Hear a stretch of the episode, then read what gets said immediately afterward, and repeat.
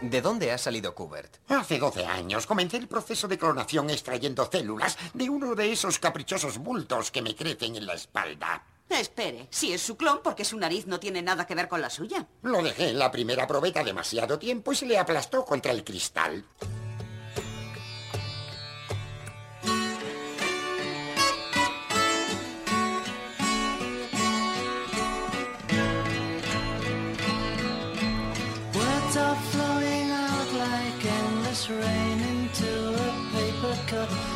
Slither wildly as they slip away across the universe. Pools of sorrow, waves of joy are drifting. ¿Tú, tú crees que le va a gustar? Que sí, hombre, Emilio, que sí. ¿Cómo, cómo no les va a gustar? Pues Sí. que como no vamos a hablar de astrofísica hoy, Bueno, pero tú ya sabes que la gente que nos escucha son amantes de la ciencia con mayúsculas y de la ciencia en general. A ellos lo que les gusta es aprender cosas. Y, y el tema del que vamos a hablar hoy además está, está muy de moda, muy de moda y el invitado pues... sí, sí, lo pues, sé, sí lo sé, pero, pero- pero como no es astrofísica, Eh, pero vamos a tener las astronoticias, Ya, si da tiempo astrocitas... y si luego nos ponen mal en el Facebook, yo no, yo no podría soportarlo. ¿De qué estáis hablando? ¿De qué estáis hablando? Bueno, bueno, ¿de, de, de qué De estáis nada, no estamos hablando de nada, Pablo? Felipe, no estamos hablando de nada. Bueno, da, igual, da igual, puedo averiguarlo con mi bola de plasma cuando quiera, a ver si estabais hablando de mis Eh, sí, honorarios, claro, ¿verdad? claro, Felipe, de eso, de eso mismo, sí, de eso mismo estamos hablando. Bueno, Emilio, Emilio, que se nos va el tiempo. ¿Presentas el programa o no? ¿O lo hago sí, yo? Venga, ya, ya está, venga. Venga, muy buenas, a a, muy buenas a todos y a todas. ¿Qué tal? ¿Cómo ha ido esta semana? Empieza bien, ¿no? Con, con energía, ¿no? Has empezado bien, con Vale. energía, saturando como siempre. Pero bien, bien. Bienvenidos a esta nave sideral que hoy se va a quedar muy cerquita de nuestro planeta. De hecho, hoy nos quedamos casi en tierra. Soy Emilio García y aquí a mi lado está mi querido Pablo Santos, ambos del Instituto de Astrofísica de Andalucía, un centro de investigación del Consejo Superior de Investigaciones Científicas. Y a los mandos se encuentra Marta León, que está ahí controlando diligentemente nuestra nave. Un beso para Marta desde aquí, desde el estudio. Bueno, bueno, otro de mi parte, sí, sí. Otro de tu parte, si no me lo imaginaba. Bueno, y lo, lo primero de todo, como siempre, recordar nuestro mail y nuestra dirección de página web. Nuestro mail que es universo.ia.es, nuestra dirección de web que es universo.ia.es y por supuesto, daos las gracias por vuestras sugerencias, preguntas y disculpad si no podemos responder a todos los mails porque, bueno, andamos atareadísimos con la preparación del, pro- del programa Sobre y, todo esta semana. y- y- y mil otras cosas. Bueno, como sabéis, esto es muy importante para nosotros. Nos gustaría saber qué os está pareciendo esta cuarta temporada. Si pensáis que tenemos un nive- el nivel adecuado, o si los temas son interesantes o no, o si, en fin, si os gustarían temas más variados, o quizás programas más temáticos. Yo qué sé, vuestras opiniones es fundamental para y, nosotros. Y, y animaos sobre todo a mandarnos vuestras versiones de la rumba romulana, del politono del programa. Y bueno, eh, mandarnos vuestras versiones en YouTube, como ya algún oyente o escuchante Ujú. nos, nos las ha, nos las ha puesto. Y bueno, no os olvidáis también de, de asociaros a nuestro Facebook, que ya cuenta con más de 100 Yo qué sé, personas. millones o de millones cienes, de, cienes y cienes cienes. y cienes de socios. Por cierto, a ver si le pregunto al astromático cómo se escribe un post en el. Que yo no, yo estoy metido, pero no logro escribir nada en, el, en los foros. Yo he contestado. Y Felipe, por cierto, eh, Sí, pero a- a- no, alguien ha me- dicho. luego me lo cuentan, Alguien ¿no? ha dicho a ver si usted también se. Sí, pero es que yo te juro hace- que no, que no le doy la yo, tecla. yo, yo, bueno, yo es que no, no, no controlo esto, pero... Bueno, si usted lo ha logrado, de luego yo tengo que lograrlo. Bueno, por favor, apaguen los móviles, abróchense los cinturones y prepárense para viajar. ¿Qué, qué es esto? Pues esto es A través del universo. Astronoticias. Astronoticias.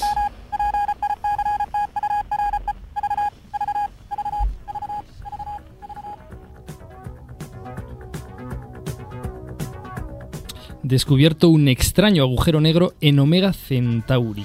Omega Centauri, el mayor y más brillante cúmulo globular del cielo, es visible desde el hemisferio sur a ojo desnudo. Se encuentra a unos 17.000 años luz de la Tierra, por encima del plano de la Vía Láctea, y es tan grande como la luna llena cuando se contempla en un cielo oscuro, lejos de las luces de las ciudades. Pues bueno, imágenes obtenidas hace poquito tiempo con la cámara avanzada para rastreo del telescopio espacial Hubble, del que hablamos en Cámara avanzada para rastreo. programas. Sí, ACS, es una traducción libre de Advanced Survey Camera. ¿Qué pasa? Cámara avanzada para rastreo. Qué purista eres. Bueno, Venga, dale, bien. dale ya. Y, y ya, ya, ya- ya me has liado. Empezó ya, ¿no? Imágenes obtenidas con el telescopio Hubble y con datos, además del espectrógrafo GMOS del telescopio Gemini Sur, situado en Chile, pues muestran que este cúmulo globular Omega Centauri podría esconder un esquivo y extraño agujero negro de masa intermedia justo en su corazón, justo Efectivamente. en su centro. Eso es. Este resultado mostraría que hay una continuidad en las masas de los agujeros negros, desde los supermasivos, del, que ocupan el centro de muchas ¿Qué galaxias. te pasa la nariz? ¿Superpasivos? bueno, ¿qué pasa? Que hoy va a haber aquí un... Estás, estás pica conmigo hoy, ¿no? Bueno, venga, Venga. sigue. Bueno, desde los supermasivos hasta los pequeños con masas estelares, pasando por los intermedios como el ahora descubierto. Los científicos han medido los movimientos y los brillos de las estrellas en el centro de Omega Centauri y han descubierto que las estrellas centrales se mueven a mayor velocidad que la esperada para la masa total calculada para este cúmulo. Por lo tanto, debe haber algo invisible y extraordinariamente masivo Sí, sí, recordemos, efectivamente, Bueno, recordemos el agujero negro en el centro de la Vía Láctea, do- detectado por un efecto similar en la velocidad de las estrellas del entorno. Bueno, me- me- la, la cosa era... Era por recordar, hombre. Interrumpirme, bueno. Por lo tanto, en el centro, reitero, repito, de Omega Centauri, pues debe de haber algo extraordinariamente masivo. Algo que explique, pues, por qué las estrellas se mueven en una remolinada danza justo en el centro de, de este cúmulo. Este objeto invisible, este objeto invisible en el centro es casi con toda seguridad un agujero negro que se calcula que puede tener unas 40.000 masas solares, 40.000 veces la masa de nuestro. Sol. Antes de esta observación, los astrofísicos solo tenían un ejemplo de un agujero negro de masa intermedia detectado en otro cúmulo globular, llamado G1, en la cercana galaxia de Andrómeda. Estos agujeros negros de masas intermedias pueden ser incluso las semillas engendradoras de agujeros negros supermasivos y aportar nuevas claves para comprender uno de los posibles mecanismos de formación de estos monstruos galácticos. Bueno, el hecho de que los agujeros negros de masas intermedias sean muy raros y que se crea que existen solamente en galaxias enanas en formación que han sido de alguna manera despojadas de sus estrellas más externas, apoya la idea de que Omega Centauri no es realmente un cúmulo globular, sino una galaxia enana Mm. cuyas estrellas más externas han sido arrancadas por un encuentro relativamente reciente con la Vía Láctea. Qué guay. Un cúmulo globular, una galaxia. Bueno, bueno, yo, yo, yo, yo, por cierto, por cierto, Pablo Emilio, yo, yo, yo, yo no me he enterado bien de, de esta astronoticia. ¿Qué, qué, qué es eso de un cúmulo globular? ¿Un cúmulo lleno de globos o de, o de glóbulos? ¿Un cúmulo gla- Bueno, eso es, un- es un buen concepto. Ahora, un concepto. Pues Emilio, creo que esta vez te toca a ti. En, Venga, sí, en esta me la sé, sí, esta la 15 tengo. La tengo dominada, Bueno, esta. nunca sabemos si son 15, 20 Son o 30 15, son segundos. 15, son 15. En un ratín En un ratito. nos tienes que contestar, nos tienes que explicar y quedar claro para la gente que no tenemos ni Sí, idea, sí. Como yo y como Felipe, ¿qué, qué es eso de un cúmulo globular? Venga, dale, Marta. Es una agrupación de estrellas viejas enrojecida que puede llegar hasta las 100.000 o un millón de estrellas gravitacionalmente ligadas, con una distribución aproximadamente esférica y que orbita en torno a una galaxia de manera similar a un satélite. Joder, fíjate. fíjate. Te Sí sobra, que- te sobra, te sobra Sobrado, tiempo. si es que voy sobrado siempre, si es que soy el campeón de los De conceptos, todas- de soy todas el maneras, campeón de yo, los conceptos. yo creo que le has pagado a Marte que lo ha puesto un poco más tarde. ¿eh? Has tenido más tiempo. Sido por la dilatación temporal de la curva. Bueno, bueno.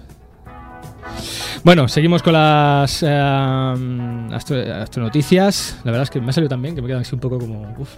Venga, planeta extrasolar Made in Spain. Pues así es, el planeta más pequeño y por tanto más parecido a la Tierra que se conoce hasta la fecha fuera de nuestro sistema solar se encuentra solo 30 años luz de la Tierra en la constelación de Leo y además ha sido detectado por un equipo español de investigadores es. del Consejo Superior de, Investigaciones, Científicas. Muy bien, sí, señor. Bueno, bueno, co- co- coleguillas vuestros, ¿eh? Sí, si, si ¿qué es que, pasa? Si, si es que sois una mafia, dais solo noticias endogámicas. No, lo que pasa es que somos, muy, que somos sois. muy buenos. Mira, mira, Felipe, la, mismo, la lo detección ha sido posible gracias a la utilización de simulaciones informáticas junto con la observación de las perturbaciones que el nuevo exoplaneta provocaba en otro planeta cercano que se conocía desde el 2004. El planeta descubierto es de tipo rocoso y completa una órbita alrededor de su estrella en aproximadamente 5,2 días terrestres. Va muy rapidito. Es el cuarto planeta supertierra que se conoce y hasta ahora el más pequeño. El método de detección utilizado mide las oscilaciones que provoca la atracción gravitatoria de un cuerpo en otro cercano y se denomina método de las velocidades radiales. Ya hablamos en un programa, me acuerdo, de, de este método. Este método se ha usado con anterioridad para descubrir cientos de planetas extrasolares. Hasta ahora siempre se habían medido las perturbaciones causadas sobre una estrella y nunca sobre otro planeta vecino, como se ha hecho en esta ocasión, que es la novedad de, de la noticia. Pues si los investigadores españoles confían en que este nuevo método sirva en el futuro para dar con nuevos planetas aún más pequeños y quizá pues muy parecidos a la Tierra. Sin embargo, todas las noticias tienen su cara positiva y negativa, sin embargo el planeta recién descubierto, bautizado como GJ436c, siempre me tocan los nombracos a mí.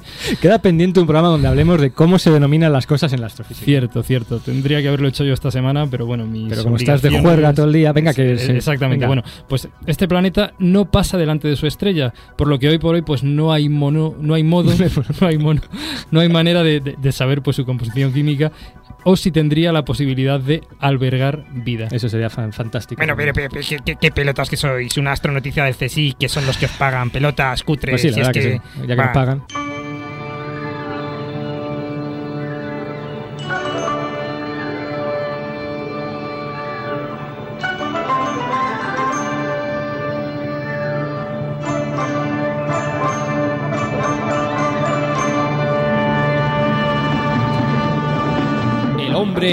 Cosmos.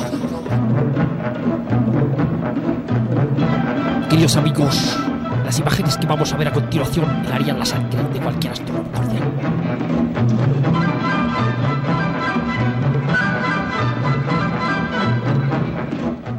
Pues sí, hoy, hoy no toca este tema. Hoy vamos a dejar un poquito de lado nuestra ciencia de los astros para sumergirnos en otra ciencia igual de apasionante y que en los últimos años ha experimentado un desarrollo tal que está afectando de manera directa a nuestra manera de vivir. Nos referimos a la genética, a las leyes de la herencia, a la ciencia de los genes. ¿Esta mujer es idéntica a mi madre? No, claro. Dieta, clima, entorno ambiental, casualidad, cirugía, las estrellas, Dios. No somos prisioneros de nuestros genes.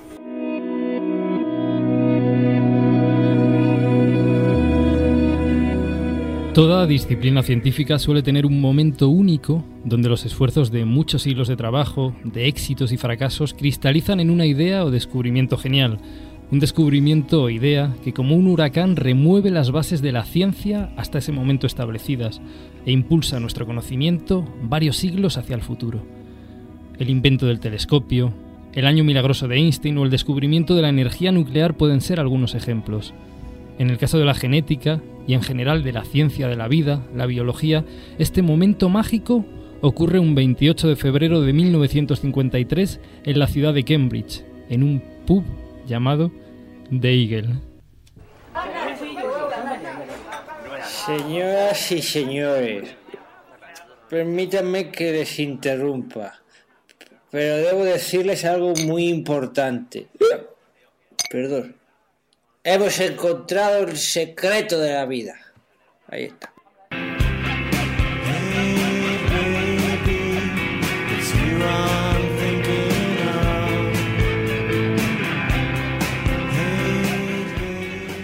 Ese joven que hablaba de aspecto desaliñado y que aseveraba semejante afirmación ante la clientela del pub, la mayoría de investigadores del cercano y prestigioso laboratorio Cavendish, se llamaba Francis Harry Copton Crick, que junto a un jovencísimo de apenas 25 añitos, compañero llamado James Dewey Watson, acaban de publicar una breve nota en Nature acerca de unos monómeros denominados nucleótidos que se unían formando una doble hélice.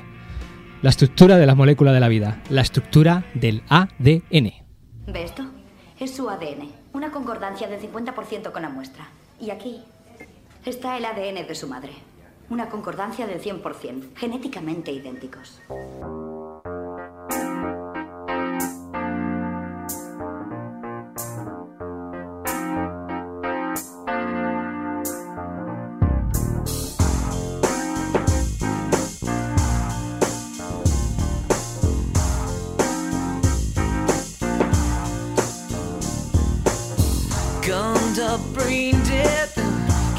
side.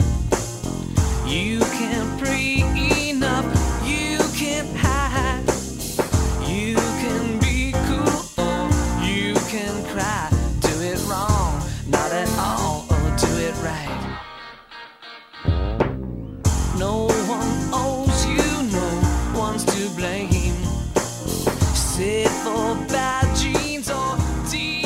Watson, Crick y su colaborador Wilkins recibieron el premio Nobel nueve años más tarde por este descubrimiento. Algún día, algún día hablaremos de la gran injusticia que se cometió con Rosalind Franklin, colaboradora de los tres premiados y autora de la fotografía de rayos X clave en el descubrimiento, y que fue menospreciada por sus compañeros y no participó en el premio.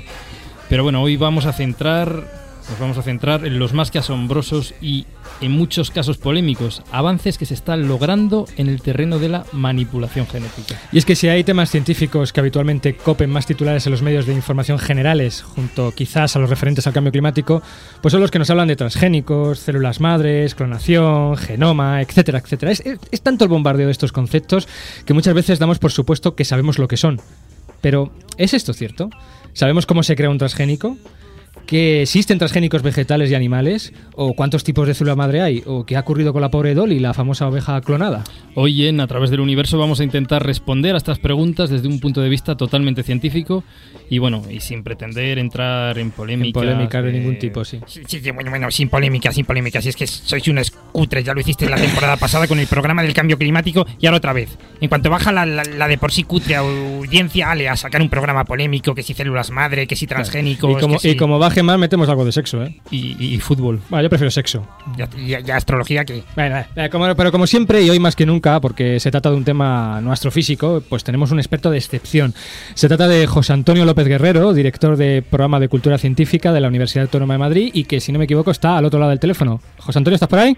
Buenas tardes, buenos días. Yo Hola. Ya, ya no sé en qué mundo ¿Qué vivo, tal? pero sí, eh, aquí estoy. Es que me he quedado, me he quedado en Alvis con la presentación de Félix Rodríguez de la Fuente, con la sintonía que uno de mis ídolos de infancia y que por cierto Bueno, uno yo- de mis personajes a imitar, porque yo aquí donde me ves también he imitado yo A Félix Rodríguez de la Sí, Fuente. alguna que otra vez. Nosotros siempre decimos que esa sintonía, un día que la remastericen y la vuelvan a poner en discotecas y, y tal, arrasa, porque es que es bailonga a más no poder, vamos. Eso le pones una letra y ríete tú de, del chiclicuatre este de, de Ciertamente, bueno, por, por cierto, como, como no nos puedes ver, eh, quien, quien te acaba de hablar es Emilio García, yo soy Pablo Santos, y bueno, también hay otro invitado por que, aquí. que ahora presentaremos.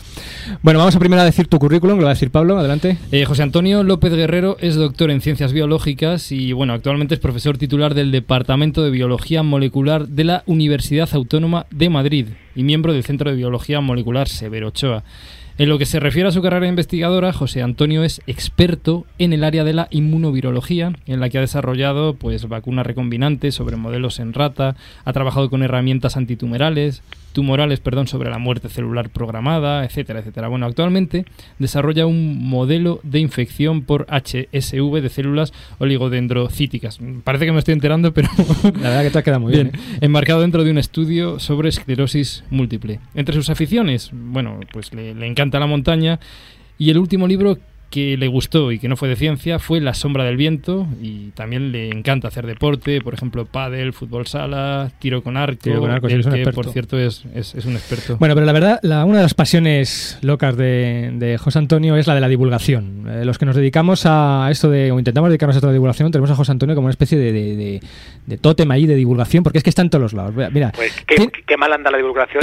No, no, de- eso- el ejemplo a seguir. De eso nada, mira, eh, colaborador habitual del Cultural, eh, colaborador habitual de Radio Nacional de España, de Tecnocencia, coordinador de un blog fantástico de ciencia y tecnología del, del programa de Madrid eh, I más D, y autor de libros, de libros como por ejemplo que es un transgénico y la madre que los parieron, así era, células madre, madre de todas las células, la tesis de Rebeca, apuntes de una joven investigadora, y uno que nos hemos leído hace poco que nos ha encantado, que es Sé lo que ocurrió los cursos pasados, que se intenta que sea una serie donde se traten temas científicos mm, los más candentes de lo que ha sido los dos últimos años, ¿no? Los tres últimos años, ¿no? Efectivamente, y además que se pretende ser el, el libro piloto de lo que será una serie de, de divulgación, siempre que contemos con la ayuda que estamos solicitando ahora mismo, pues en este caso a la FECID, al Ministerio, porque pretenden ser eh, libros de, de financiación pública, libros públicos para que lleguen gratuitamente a todos aquellos que lo necesiten. Muy bien, fantástico. Bueno, eh, José Antonio, ¿te podemos llamar Hal?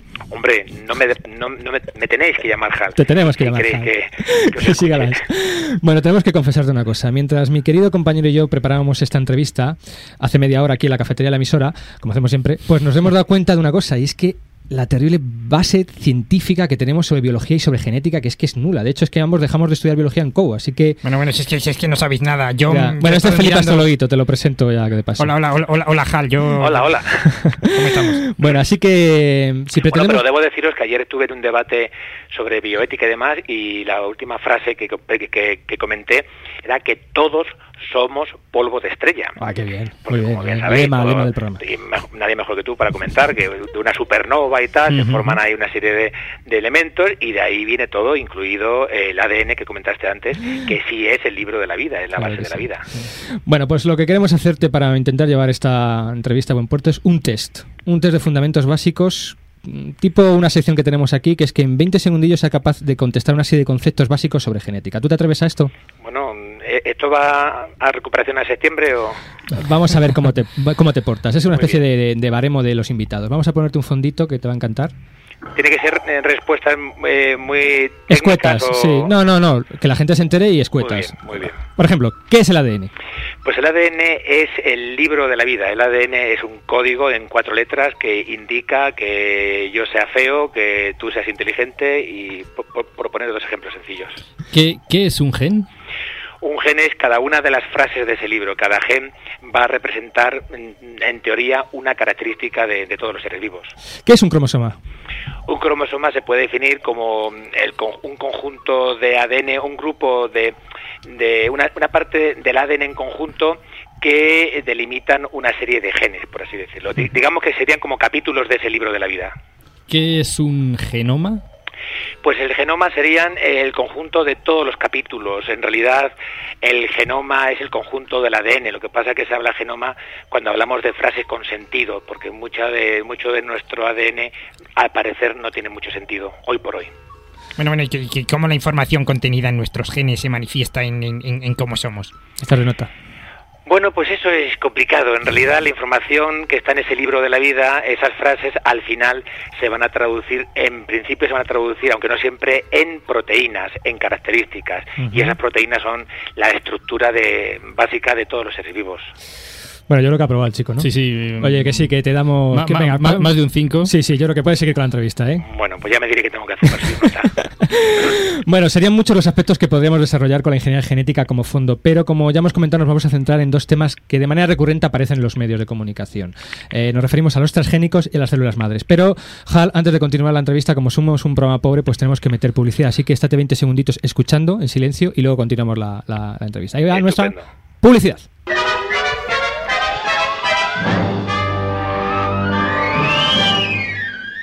Materia oscura reciclada Parrita, ideal para barbacoas. Porque Parrita... No hay más que uno. Y también en cápsulas.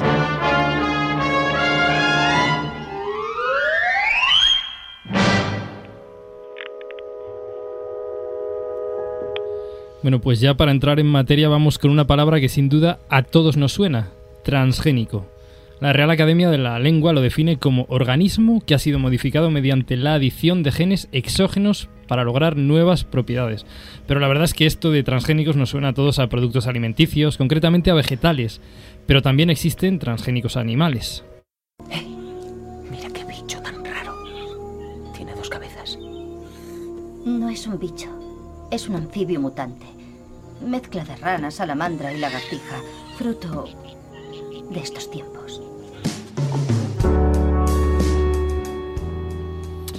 Bueno, Hal, pues, pues ¿qué es, qué es un transgénico? Y antes cuando dijisteis que erais pobre, eh, deduzco que no, que no me vais a pagar. Ah, ¿No te había comentado nada de esto? Vaya hombre. Bueno, Bueno, bueno, luego, luego hablamos. Luego Pero- te mando pero- un pin del instituto. Pero en, Muy en- bien, en- en antena no, por favor. Si quieres, Felipe Astrologuito te puede hacer una carta astral. Que Eh, chicos, os recuerdo que no tenemos dos horas de programa, ya me gustaría a mí, así que por favor. ¿Qué es un transgénico? Un transgénico, como bien habéis definido antes, es cualquier organismo al que le hemos modificado eh, parte de sus genes. El término que has comentado antes, el de la RAE, me imagino, o el término más oficial. El término menos oficial, podemos decir que es cualquier organismo que tiene un genes nuevos, que le hemos introducido, que le hemos quitado parte de, sus de sus genes, que le hemos modificado, por ejemplo, un ratón que tenga un gen humano, un ratón al que le hemos quitado alguno de sus genes, lo que sería un knockout, Ujú. un ratón que eh, le hemos añadido parte de, de otros genes, en fin, cualquier modificación genética voluntaria y conducida eh, que conduzca a una modificación de unas características de un ser vivo podría ser un transgénico. Eh, has hablado de animales, también de vegetales, ¿no? Existen transgénicos de los dos tipos. Sí, perdona, por deformación me voy a los animales, que es, es mi campo, pero sí, efectivamente, hablo de organismos vivos eh, pero que vamos también pod- podríamos hablar de bacterias. De Una- bacterias, una, bacteria modifica, una bacteria que produzca insulina humana, de alguna forma es una bacteria transgénica. Eh, Bueno, esto para los profanos en el tema. Yo es que cuando habláis de manipulación genética, de tal, o sea, ¿tú qué coges? El, el- el gen ahí del, del ratón, lo cortas por un lado, lo pegas por otro, con otro, ¿cómo se hace eso? Sí, pues la forma, va- vamos a, vamos a hacer un ratón transgénico, eh, esto Venga. como bricolaje, bricomanía, Venga, un sí. ratón transgénico en casa. Hace falta un ratón, eh, bueno, una eh, la, la cepa que queramos, hace falta el gen que queremos meterle, hace falta la característica genética que queremos modificar, esa la tenemos purificada en un tubito y la técnica, digamos, más usada es la de micromanipulación. Eh, ese ratón lo cruzamos, un ratón con su, con su hembra, tenemos uno- unos óvulos recién fecundados, y a ese óvulo con un aparato que es un micromanipulador, que es una especie de microscopio con entre eh, cruce entre la PlayStation y un microscopio. Podemos manipular con dos manditos, podemos manipular una serie de, de- de agujas y le introducimos en su núcleo, eh, en su pronúcleo, le, introdu- le introducimos la modificación genética que queramos. Ajá. Eso luego se lo metemos a otra a una hembra pseudopreñada Sí. que piense que está pseudopreñada porque se ha cruzado con un vasectomizado y de ahí nacerá una progenie que luego analizaremos si es o no transgénica. De ahí el título del libro que comentabas antes que es que es un transgénico y las madres que Y lo parieron, madres. porque hace falta varias, la- Varias, la, ¿no? que ofrece los embriones y la que luego recibe los embriones en su en su útero. Eso sí. Ajá, No sé si ha quedado más o menos claro. Sí, sí, yo sí. creo que sí. Perfe- Perfecto. perfectamente. Eh, Hal, ¿qué, qué interés tienen los, transgen- los transgénicos? Son peligrosos y bueno, y, y por otro lado, ¿hay, hay legislación act- actualmente en, en España sobre, Sí, sobre sí, sí. transgénicos?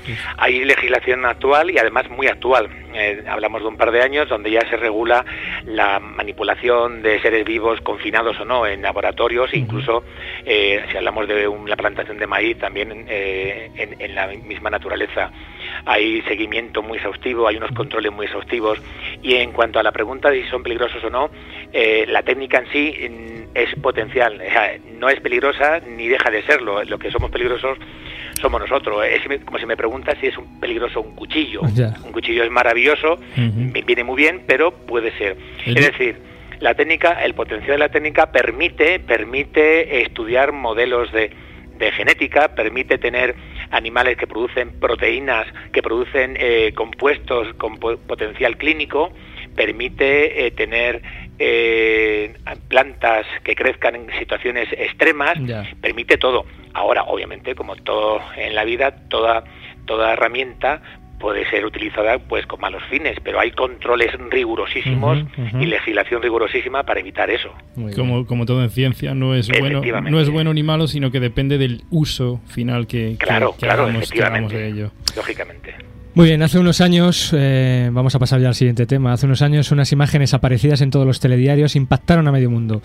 Eran las imágenes de una mujer dándose un simple paseo por la sala de un hospital.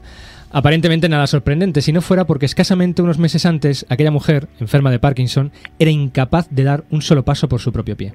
La diferencia entre ambas escenas es que la mujer había sido sometida a uno de los tratamientos pioneros con células madre. Aquellas imágenes supusieron una tremenda esperanza para millones de personas con enfermedades neurodegenerativas. Desgraciadamente solo fue una esperanza. La mujer desarrolló un tumor cerebral y murió. Pero aquella noticia trajo un nuevo concepto a nuestras cabezas, un concepto que forma parte ya casi de nuestro imaginario colectivo, que son las células madre, o lo que es lo mismo, el sueño de poder regenerar cualquier tejido. ¿Sabes que uno de mis dedos es más joven que los demás? ¿En serio? Sí. ¿Cuál? Ah, este. A lo mejor debería pedir que me hicieran una cara más joven. No. No, me encantan las penas reflejadas en tu rostro.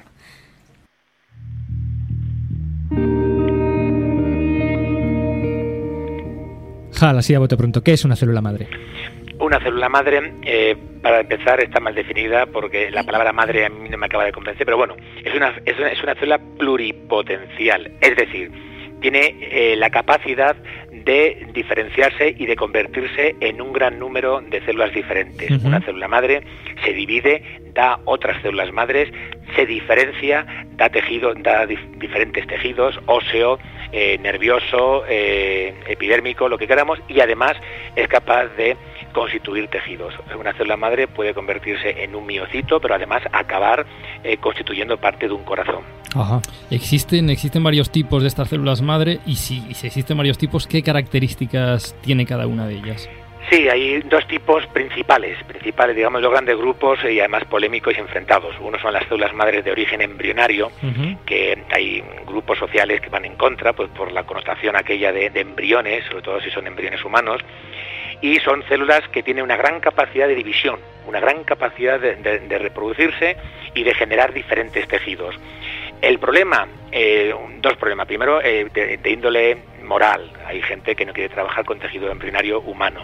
Y otro problema es que ser células que se dividen, que se dividen muy activamente, podrían a veces podrían perder el control de, de crecimiento y convertirse en tumores. Eso por una parte. Luego están las células madre de composición o de origen adulto. Son células que tenemos todos nosotros, que no, no producen ninguna, nin- ningún trastorno, digamos, eh, ético a ningún sector de la sociedad, pero son células que se dividen menos, son células con menos capacidad de, de- de replicarse, de, de producir más células, pero como contrapartida, al parecer, también tienen menos capacidad de acabar siendo un tumor. El problema es que también tienen menos capacidad de diferenciarse a todos los tejidos que nos gustaría, aunque esto poco a poco van saliendo nuevos tipos celulares. Por lo tanto, ni una es mejor que la otra, cada una tiene sus pros y sus contras, y lo que yo propongo desde aquí es que se facilite la investigación en todos los frentes. Oye, has, has hablado de la palabra clave diferenciación, ¿no? Una célula que se va diferenciando y genera un tejido. Yo esto de verdad, o sea, como astrofísico a mí me resulta inconcebible. Es decir, ¿qué hace que una célula de repente se vaya diferenciando y salga un riñón o salga un corazón? ¿Cómo funciona esto? ¿Cómo sabe la célula que tiene que hacer eso? Bueno, pero tú además, como astrofísico, eh, sabes que los niños hacía tiempo que no venimos de París de- del pico de una No me, cigüeña. no me digas. Pues ¿Cómo me dices eso? Imagino que ya algún trauma eh, acabo de, de causar ahí en redacción. Bueno, aquí está todo el mundo por los suelos. Bueno, yo, yo- pues- yo me acabo de enterar también. Me, me- me estoy deprimiendo. Felipe, No, si tú no eres se un clon, preocupe, calla. que venimos de una celulita muy bonita, que es una célula totipotente, que es el, em- eh, el embrión recién fecundado, una célula de, de una sola, es una célula de una sola entidad, de una sola célula. Esa va a dar lugar a, a todos los seres vivos que conocemos. Bueno, pues esa luego se va a diferenciar y va a dar lugar a un embrión. A medida que va evolucionando el desarrollo embrionario, eh, cada vez se va perdiendo esa flexibilidad para producir diferentes tejidos. Entonces, eh, directamente las células tienen mecanismos moleculares, genes que hablábamos antes, tienen eh, unos procesos, factores de, de- de transcripción, en fin, hay un- unos procesos de regulación eh, genéticos y epigenéticos, que es otra palabrota que hay ahora mucho en ciencia, que hacen que una célula en un momento determinado sepa hacia qué linaje eh, debe di- dirigirse, hacia Ajá. qué tipo de tejido debe convertirse. Pero vamos, como digo, desde la célula huevo, que es de una sola célula, que es la recién fecundada, que va a dar lugar a todo, hasta las células adultas, que por ejemplo están muy especializadas. Si nos hacemos una herida en, una, en un brazo, ahí las células van a producir eh, tejido eh, epitelial. Claro. No te va a salir un hueso o te va a salir un ojo Claro, en esa herida, como todos sabemos. ¿Cuál- cuál- ¿Cuáles serían las aplicaciones, Hal, de, de estas células madre? ¿Para qué pueden servir? Bueno, pues hay dos tres eh, vías de, de- de actuación. Por una parte, la más utilizada y que todo el mundo conoce, porque hace ya más de 20 años que se está utilizando, es la terapia celular. Eh, hoy se pueden tratar trastornos óseos con células madre extraídas de grasa, por ejemplo. Aquí en Madrid, en el Hospital de la Paz, el doctor de, eh, Olmo eh, es capaz de tratar fístulas perianales con células eh, obtenidas de grasa, pero es que eh, a nadie le sorprende la palabra eh, un trasplante de médula ósea. Bueno, pues el trasplante de médula ósea no es más que un trasplante de células madre que van a poblar toda la población sanguínea que, que necesitan pacientes que han tenido que eh, perder esa población sanguínea pues por problemas, ¿no? cancerígenos. Eso por una parte, terapia celular, eh, repoblar, eh, reconstituir un tejido, eh, piel quemada, huesos rotos, eh, en, su, en un futuro quizás incluso neuronas dañadas. Hablamos de, de potencial de curar problemas de- neurológicos. Luego, por otra parte, también podemos obtener animales clonados. Eh, se hablaba de unos cerdos clonados que tenían unos corazones que podrían utilizarse en posibles trasplantes para humanos, aunque esa vía se ha paralizado. Animales clonados que, que en su leche producen medicamentos también. Y luego está eh, la palabra, eh, la palabrota hoy por hoy eh, muy polémica, que es la clonación terapéutica. Bueno, bueno. Me alegro, me alegro que saques la palabra colación porque ese es nuestro siguiente Ah, tema. Es nuestro siguiente tema, porque has hablado de clonación y sin duda es uno de los temas yo creo que a priori más polémicos y que, como tú bien dices, más despierta los miedos del hombre. ¿Qué pensaría si yo le dijera que a base de un trozo de piel de un dedo suyo podría crearse otro Ezra Lieberman? Le aconsejaría que no desperdiciase su tiempo ni mi piel.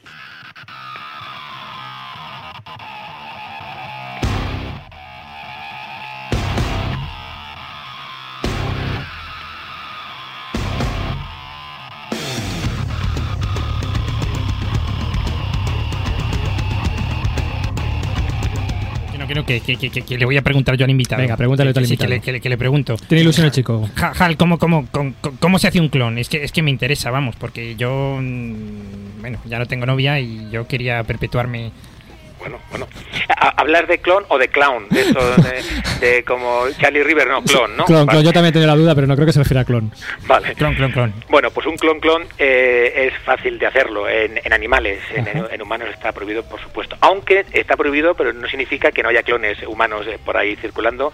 No me digas eso. Hombre, sí, sí, cualquier gemelo. Mira, ayer, por ejemplo, en las noticias de Telediario, Sí. uno- una, una, una familia, eh, no sé si sevillana, por cierto, eh, que ha adoptado, eh, no sé si eran trillizos o eran trillizos univitelinos o no, pero esas trillizas chinas, tres chiquitas de 18 meses, Sí. que creo que son univitelinas, es decir, son idénticas, Ajá. son clones y son clones naturales y no pasa nada. Ya. Pero bueno, la legislación prohíbe hacer clones humanos, pero- lo digo para tu compañero que lo sepa de momento. Pero técnicamente podría ser posible.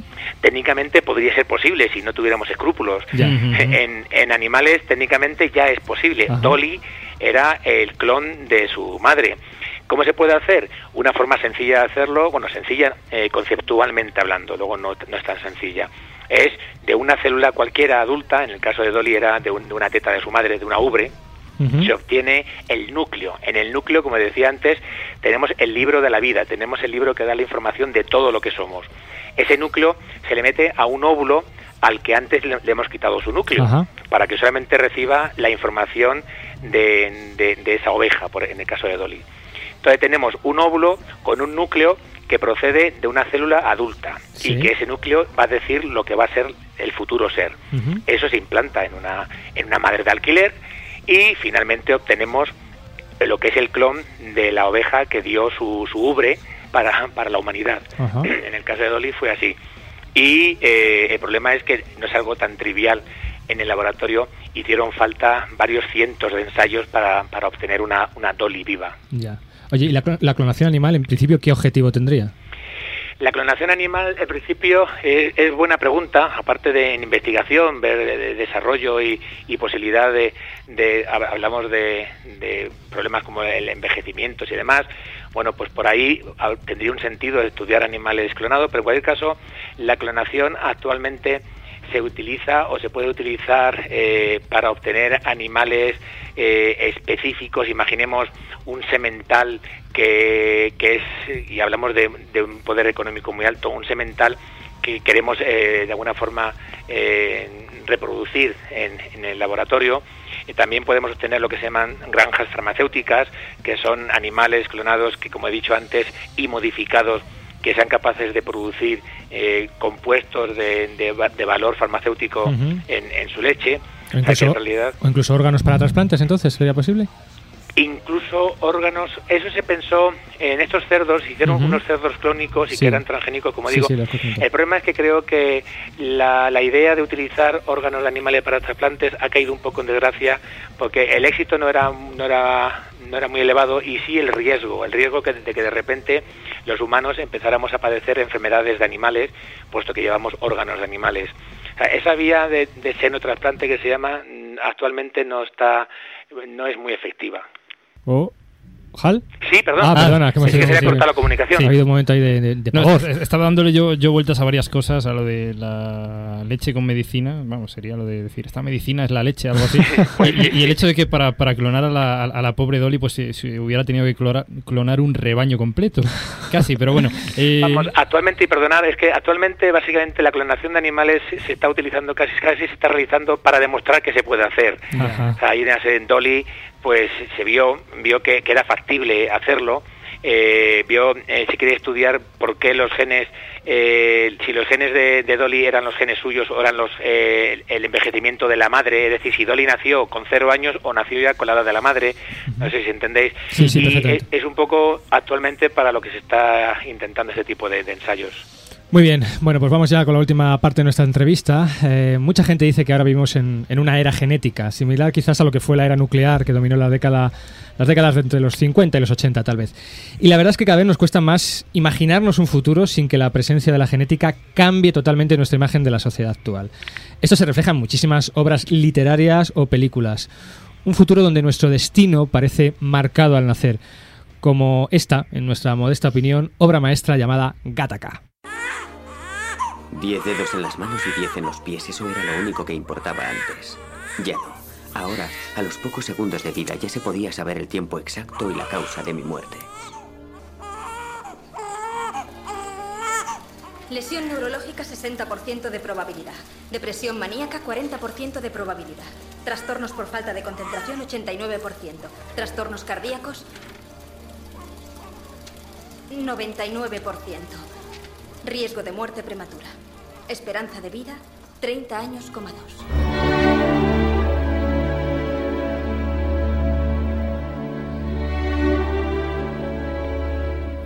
Bueno, maravillosa la, la película de, de, Gattaca. Hal, ¿te, te atreverías a imaginar hasta dónde puede llegar la manipulación genética en un futuro y qué aspectos positivos y aspectos negativos puede tener para, para nosotros como, como especie? Pues mira, lo, lo, lo, lo habéis, resumido en, en ese corte de, de, una de mis películas más increíblemente eh, fantásticas que, que, que, que, conozco, la de Gataca. Uh -huh. Que por cierto, de, decir a los oyentes que el nombre de esa película no es caprichoso. Gataca es una secuencia de nucleótidos, es una secuencia uh -huh. genética. G-A-T-T-A-C-A. Bueno, pues eh, el, lo malo para empezar por lo, más corto, lo malo de un futuro basado en, los descubrimientos genéticos es que, en un futuro sería factible eh, lo, que lo que aparece en esa película, que cualquiera pudiera tener acceso a nuestra información más íntima, a nuestra genética. A cada día se van asociando más enfermedades, claramente se van descubriendo las causas genéticas de muchas enfermedades y que estas causas genéticas estén digamos en el en caso de, de compañías aseguradoras de, de, de, bancos a la hora de darte una hipoteca y que miren si vas a vivir o no para pagar la hipoteca con qué probabilidad vas a vivir o no y que en una compañía de seguros vean que tienes muchas posibilidades como en el caso de esa película de morir con 30 años. de palmar la joven sí. Pues entonces eso sería un problema. Que cualquiera pudiera tener acceso a nuestra identidad más profunda genética es un problema. En cuanto a las ventajas pues prácticamente todas, cada día se conocen, como digo, eh, más enfermedades, eh, con más base genética de muchas enfermedades, con lo que eso implica para el diagnóstico eh, precoz incluso y, y, para las terapias futuras, por supuesto. La medicina regenerativa en, en, cualquier momento va a dar el salto definitivo ya a la clínica, es decir, ya a, a los a, las, a, los tratamientos reales uh -huh. en regeneración de, de tejidos y, y, uno de ellos, el, el más eh, socialmente eh, el más importante, que sería la generación de tejido nervioso. Yeah. Cualquier lesión eh, nerviosa podría tener solución, quizás en un futuro. Hay un animal que se llama ajolote, que es una especie así como de salamandra, que se le puede partir gran parte de su cuerpo y lo regenera. Uh -huh. nos imaginamos un futuro en el que uno, un trabajador, pierde un brazo en, en, en una en, en, trabajando, eh, se le cae un brazo y que diga algo así como vaya hombre, ahora tres meses de baja hasta que el brazo se me regenere. Pues eso es el futuro. Hoy por hoy, obviamente, causa hilaridad, de una, sí, pero sí. Bueno, eh, ahí estamos. Y luego lo más importante de todo, la longevidad, eh, la esperanza de vida. Ajá. La esperanza de vida eh, se ha triplicado en algunos países, en otros por desgracia no, en los últimos, en las últimas décadas, en el último siglo. Bueno, pues cada día se tienen más datos de los procesos moleculares del envejecimiento. Y hay modelos animales en ratones que el modelo animal tiene casi duplica su longevidad, no, no, no la duplica, pero sí lo aumenta considerablemente y eso en un futuro, ¿por qué no pensar que se podría aplicar incluso en, en, humanos? Mi pregunta final es si seremos capaces de vivir más tiempos y activamente, y en ese caso, ¿hasta qué edad tendríamos que trabajar? Y, y si nos darán hipotecas de 150 años, por ejemplo. Eso no, no estaría mal. No estaría mal. Bueno, este, este futuro que nos ha pintado Hal a mí me ha puesto los pelos. Como escarpias. así, así. Oye, Hal, ¿cómo llevas la oreja? Cómo llevo la oreja. Bueno, Sí. voy alternando de oreja y tal, pero vamos bien, ahora con un poquito de hielo todo esto se cura.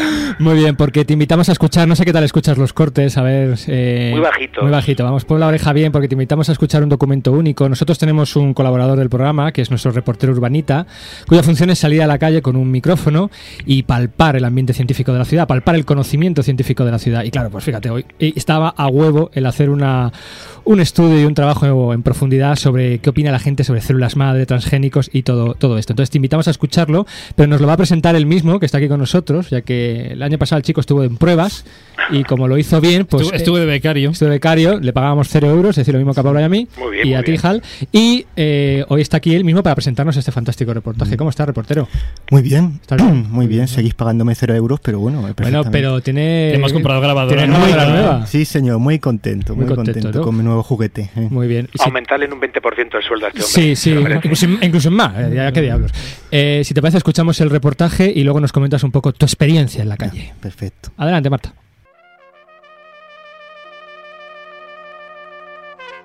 Cuarta temporada, micrófono nuevo, como debe ser. Por cierto, muchas gracias por esta unidad móvil desplegable, motorizada, última tecnología, en fin, la leche. Hoy el urbanita vuelve a las calles para ver qué se opina de, a ver, biogenética, células madre, transgénicos. Pero, ¿En qué lío me he metido? Vamos a ver. ¿Lo de las células madres eso qué es? Las madres yo sé que son... que lo tenemos nosotras, pero para la de la hija y cosas así, ¿no? Repítetelo un poco la conversación porque no, no estoy centrado. Esas células madres pues pueden conseguir pues, pues posiblemente crear el día de mañana hígado sin que tenga que estar ahora mismo hay una, una, una lista de, de espera enorme esperando que alguien se muera cuando a, cuando- a partir de las células madres se pueden regenerar hígados que están hechos hechos un asco ¿no? Pero ¿cuál es el problema? ¿Por qué no...? ¿Por, por qué esta...? yo todavía, todavía no entiendo yo la historia? postura de la iglesia y Ya. es por qué, por qué se opone Y una cosa, y la iglesia porque no quiere. Supongo que será de que como proceden de un óvulo y tal y que cual, pues ya ahí ellos... Pero vamos, que yo muy católico no soy. Ey, ey, pregúntale a ella de, de todas esas cosas. ¿Sabría explicar cómo funciona lo de la herencia genética? Son los genes, ¿no? Son los genes, pero ¿los genes dónde están? ¿Los qué? Los genes. ¿Qué genes? Los genes por lo que si yo estoy contigo, lo que yo le transmito a mi hijo, ¿no? Vamos. Ajá. ¿Tú comerías genes? Que si yo comería genes, no. Los genes no se pueden comer, ¿no? Cosas peores se han comido y cosas peores te metes. ¿Por qué no? ¿Cómo comerme genes? No entiendo. Los comemos todos los días, pero bueno. Virgen del Señor, vamos. ¿Qué dicen de transgénico de eso? Eso, los transgénicos. Hay unos tomates ahora que por dentro es una bola amarilla. Y han salido los tomates melilleros, te digo hasta la marca, que eran buenísimos. Y eso se ha perdido. Ya hay entre los genéticos estos y los tomates por dentro es una mejilla de pie y pellejo, más que tripas, las tripas, una bola amarilla en el centro y nada más que pellejo. Era un tomate y es nada más que huequecillo, huequecillo. Es más, ahí y lo la bola amarilla del lo centro no tiene carne ninguna. Y te pones a pelarlo ya acabaste. Y los pimientos, hay un pimiento ahora sin cabeza, sin semilla. Le atan en los invernaderos allí, nosotros estamos allá abajo de la costa. Un, un hilo y al día siguiente está el pimiento así de grande. No tiene sabor. Eso no puede ser bueno para la salud de ninguna forma. Un pimiento que se una sabe, noche va a ser bueno. Todavía no a la larga no se sabe. Quizás, quizás sea ahora mismo un remedio para la cantidad de, de personas que hay en el mundo que pasan hambre y eso sería para, abastecer, ¿no? Y, y, y luego no sabemos la consecuencia que puede tener eso. La peor remedio con la enfermedad. Eh, mira, cosas más simples. Tú ves que huele una rosa, huele como antes. La flor que había antes. Pues huele- clave, Eso se ha que perdido. había niño. los pimientos por barrio. Niño, eso se ha perdido porque eh, la flor no está allí de motriz. Tú vas por y para otro y los barrancos, aquello como decimos nosotros, había un olor en la flor simple, en la más, una hierba. Hoy no huelen ni eso. ¿Cómo explicaría yo fácilmente a la gente que escucha el programa de radio qué es el ADN. Dice, Ácido desoxirribonucleico. ¿Y qué es el ácido desoxirribonucleico? Pues un ácido, eso- la palabra lo dice, el ácido desoxirribonucleico. Adenina, guanina, ta, ta, ta, ta. ¿Y eso qué es? color de tu pelo es un resultado de tu DNA, ¿no? Y eso, pero eso, eso se ve, el color de tu pelo se ve, pero el DNA no se puede ver así. Entonces es mm, como algo que, que, te, que te diferencia, Sí. pero que no, que no se ve, sino se, se ve los resultados. Ujú. ¿Clonarías a Astrologuito? Tu, tu niña o tu niño ideal no, no me parece muy bien porque no es, no es su niño de verdad, creo yo. ¿Te gusta mi grabadora nueva? Me la han comprado para Sí, hacer. yo no tenía eso. Yo tenía un aparato viejo y Yo también tenía uno viejo, pero ahora este así nuevo, este es digital. ¿Dónde eres? de Holanda. Holanda. ¿De qué sitio de Holanda? ¿Has estado yo mucho en Holanda? Pues sí que es verdad, leche. Si es que no hay pimientos como los de antes. Pimientos que colgabas ahí que parecían un bodegón, esos pimientos. Esos pimientos ya no saben a nada, ya, esos pimientos. Y Bacho, ¿tú qué pasa? ¿Que te damos en una grabadora para que te vayas a ligar con las holandesas? No, no, a hacer amigos, ya lo dije también Ah, en otra ocasión. ah, sí, tú vas a hacer amigos, ¿no? Hacer amigos. Sí, sí, sí. Y, y no sabemos cómo terminó la conversación porque se te acabaron las pilas. ¿Qué Eh. pasó con la holandesa? No, yo lo que quería remarcar aquí un poco, aparte de, bueno, decir que lo que sabe o no sabe la gente, que hay algo eh, importante aquí. Yo creo que la gente conoce el tema, o sea, sabe de qué, de qué hablar, pero no sabe eh, de alguna manera explicarlo, ¿no? Eh, llevar eh, exp- expresar de alguna forma conceptos que se han eh, obtenido, se han asimilado por los medios de, comu- de comu- de comunicación, los medios, todo eso, pero cómo eh, expresar eso no sabe hacerlo y es y los científicos tampoco sabemos hacerlo y es un trabajo muy muy complejo, muy complicado que nuestro invitado de hoy pues hace de maravilla, ¿no? La verdad que sí, Jal, ¿estás ahí todavía? Sigo, sigo ya. Con, ahora sí, ahora ya con el teléfono literalmente pegado ya. Bueno, pues muchísimas gracias, Jal, de verdad, de corazón. Sabemos que esta semana es especialmente complicada para todos y en especial para ti. Te agradecemos muchísimo la más de media hora larga de entrevista que te hemos tenido pegada al teléfono. Ha sido un placer y la verdad que nos gustaría que participaras en otro programa contándonos muchísimas cosas, sobre todo contándonos cosas de virus, que, que eres un experto y además lo explicas fenomenal. Pues el placer ha sido mío y será mío siempre que vosotros lo estiméis oportuno y aquí estoy para todo lo que necesitéis y un abrazo a todos los oyentes que seguro que disfrutan mucho con vuestro programa. Muy bien, te despedimos ya y dejamos de fondo la canción favorita que has elegido, que es Manuel de Manuel Serrat. Un abrazo, Jal. Hasta la Un próxima. abrazo para todos vosotros. Adiós.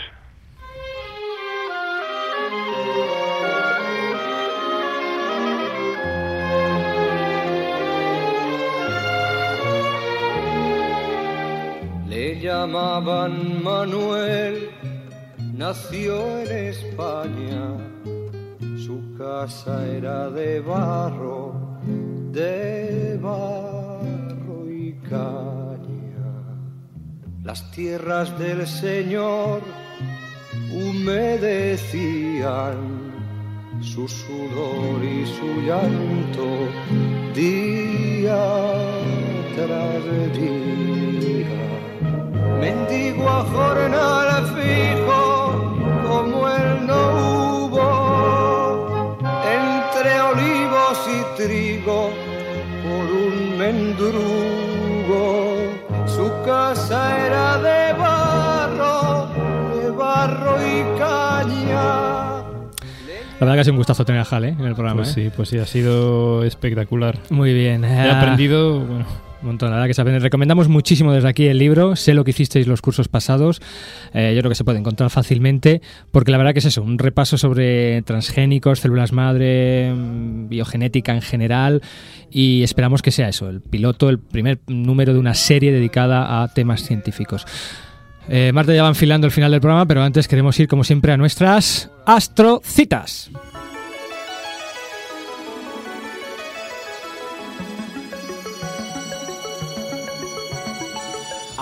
Astrocitas.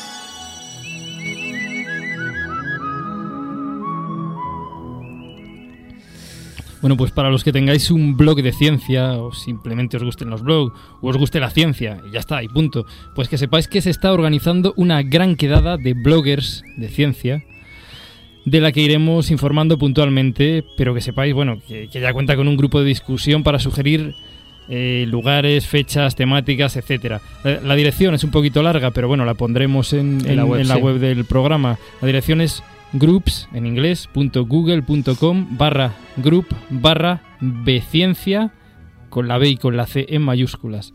Y de paso, bueno, también recomendaros, recomendaros dos blogs fantásticos. Sí, dos blogs científicos fantásticos. Uno es de nuestro, bueno, de un oyente al que le tenemos un especial cariño. Se trata de Luis Salga- Salgado y su con.ciencia, que es un blog de ciencia de todo tipo, actualizado casi a diario y sumamente interesante, de verdad. La dirección web blogon-ciencia.blogspot.com. Lo pondremos también en la web.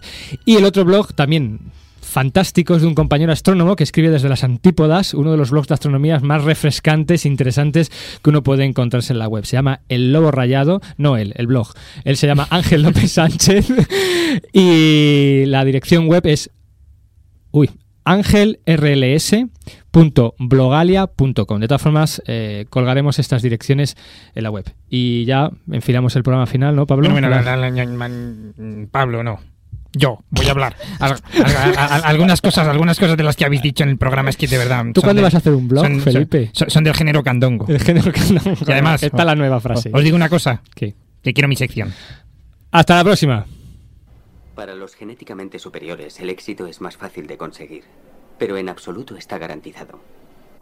Al fin y al cabo, no hay ningún gen que marque el destino.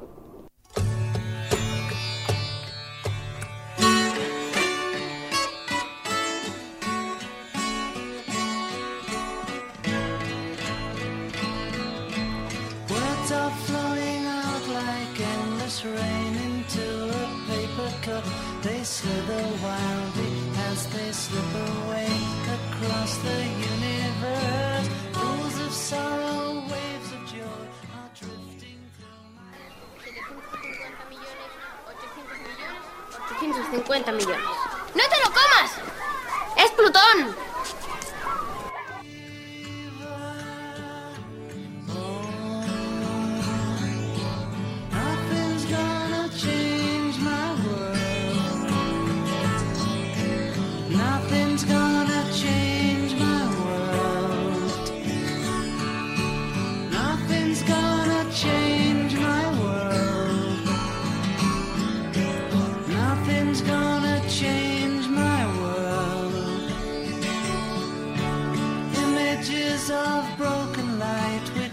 Dance before me like a million eyes. They call me on and on across the universe. Thoughts meander like a restless wind inside a letterbox. They tumble blindly as they make their way across the universe.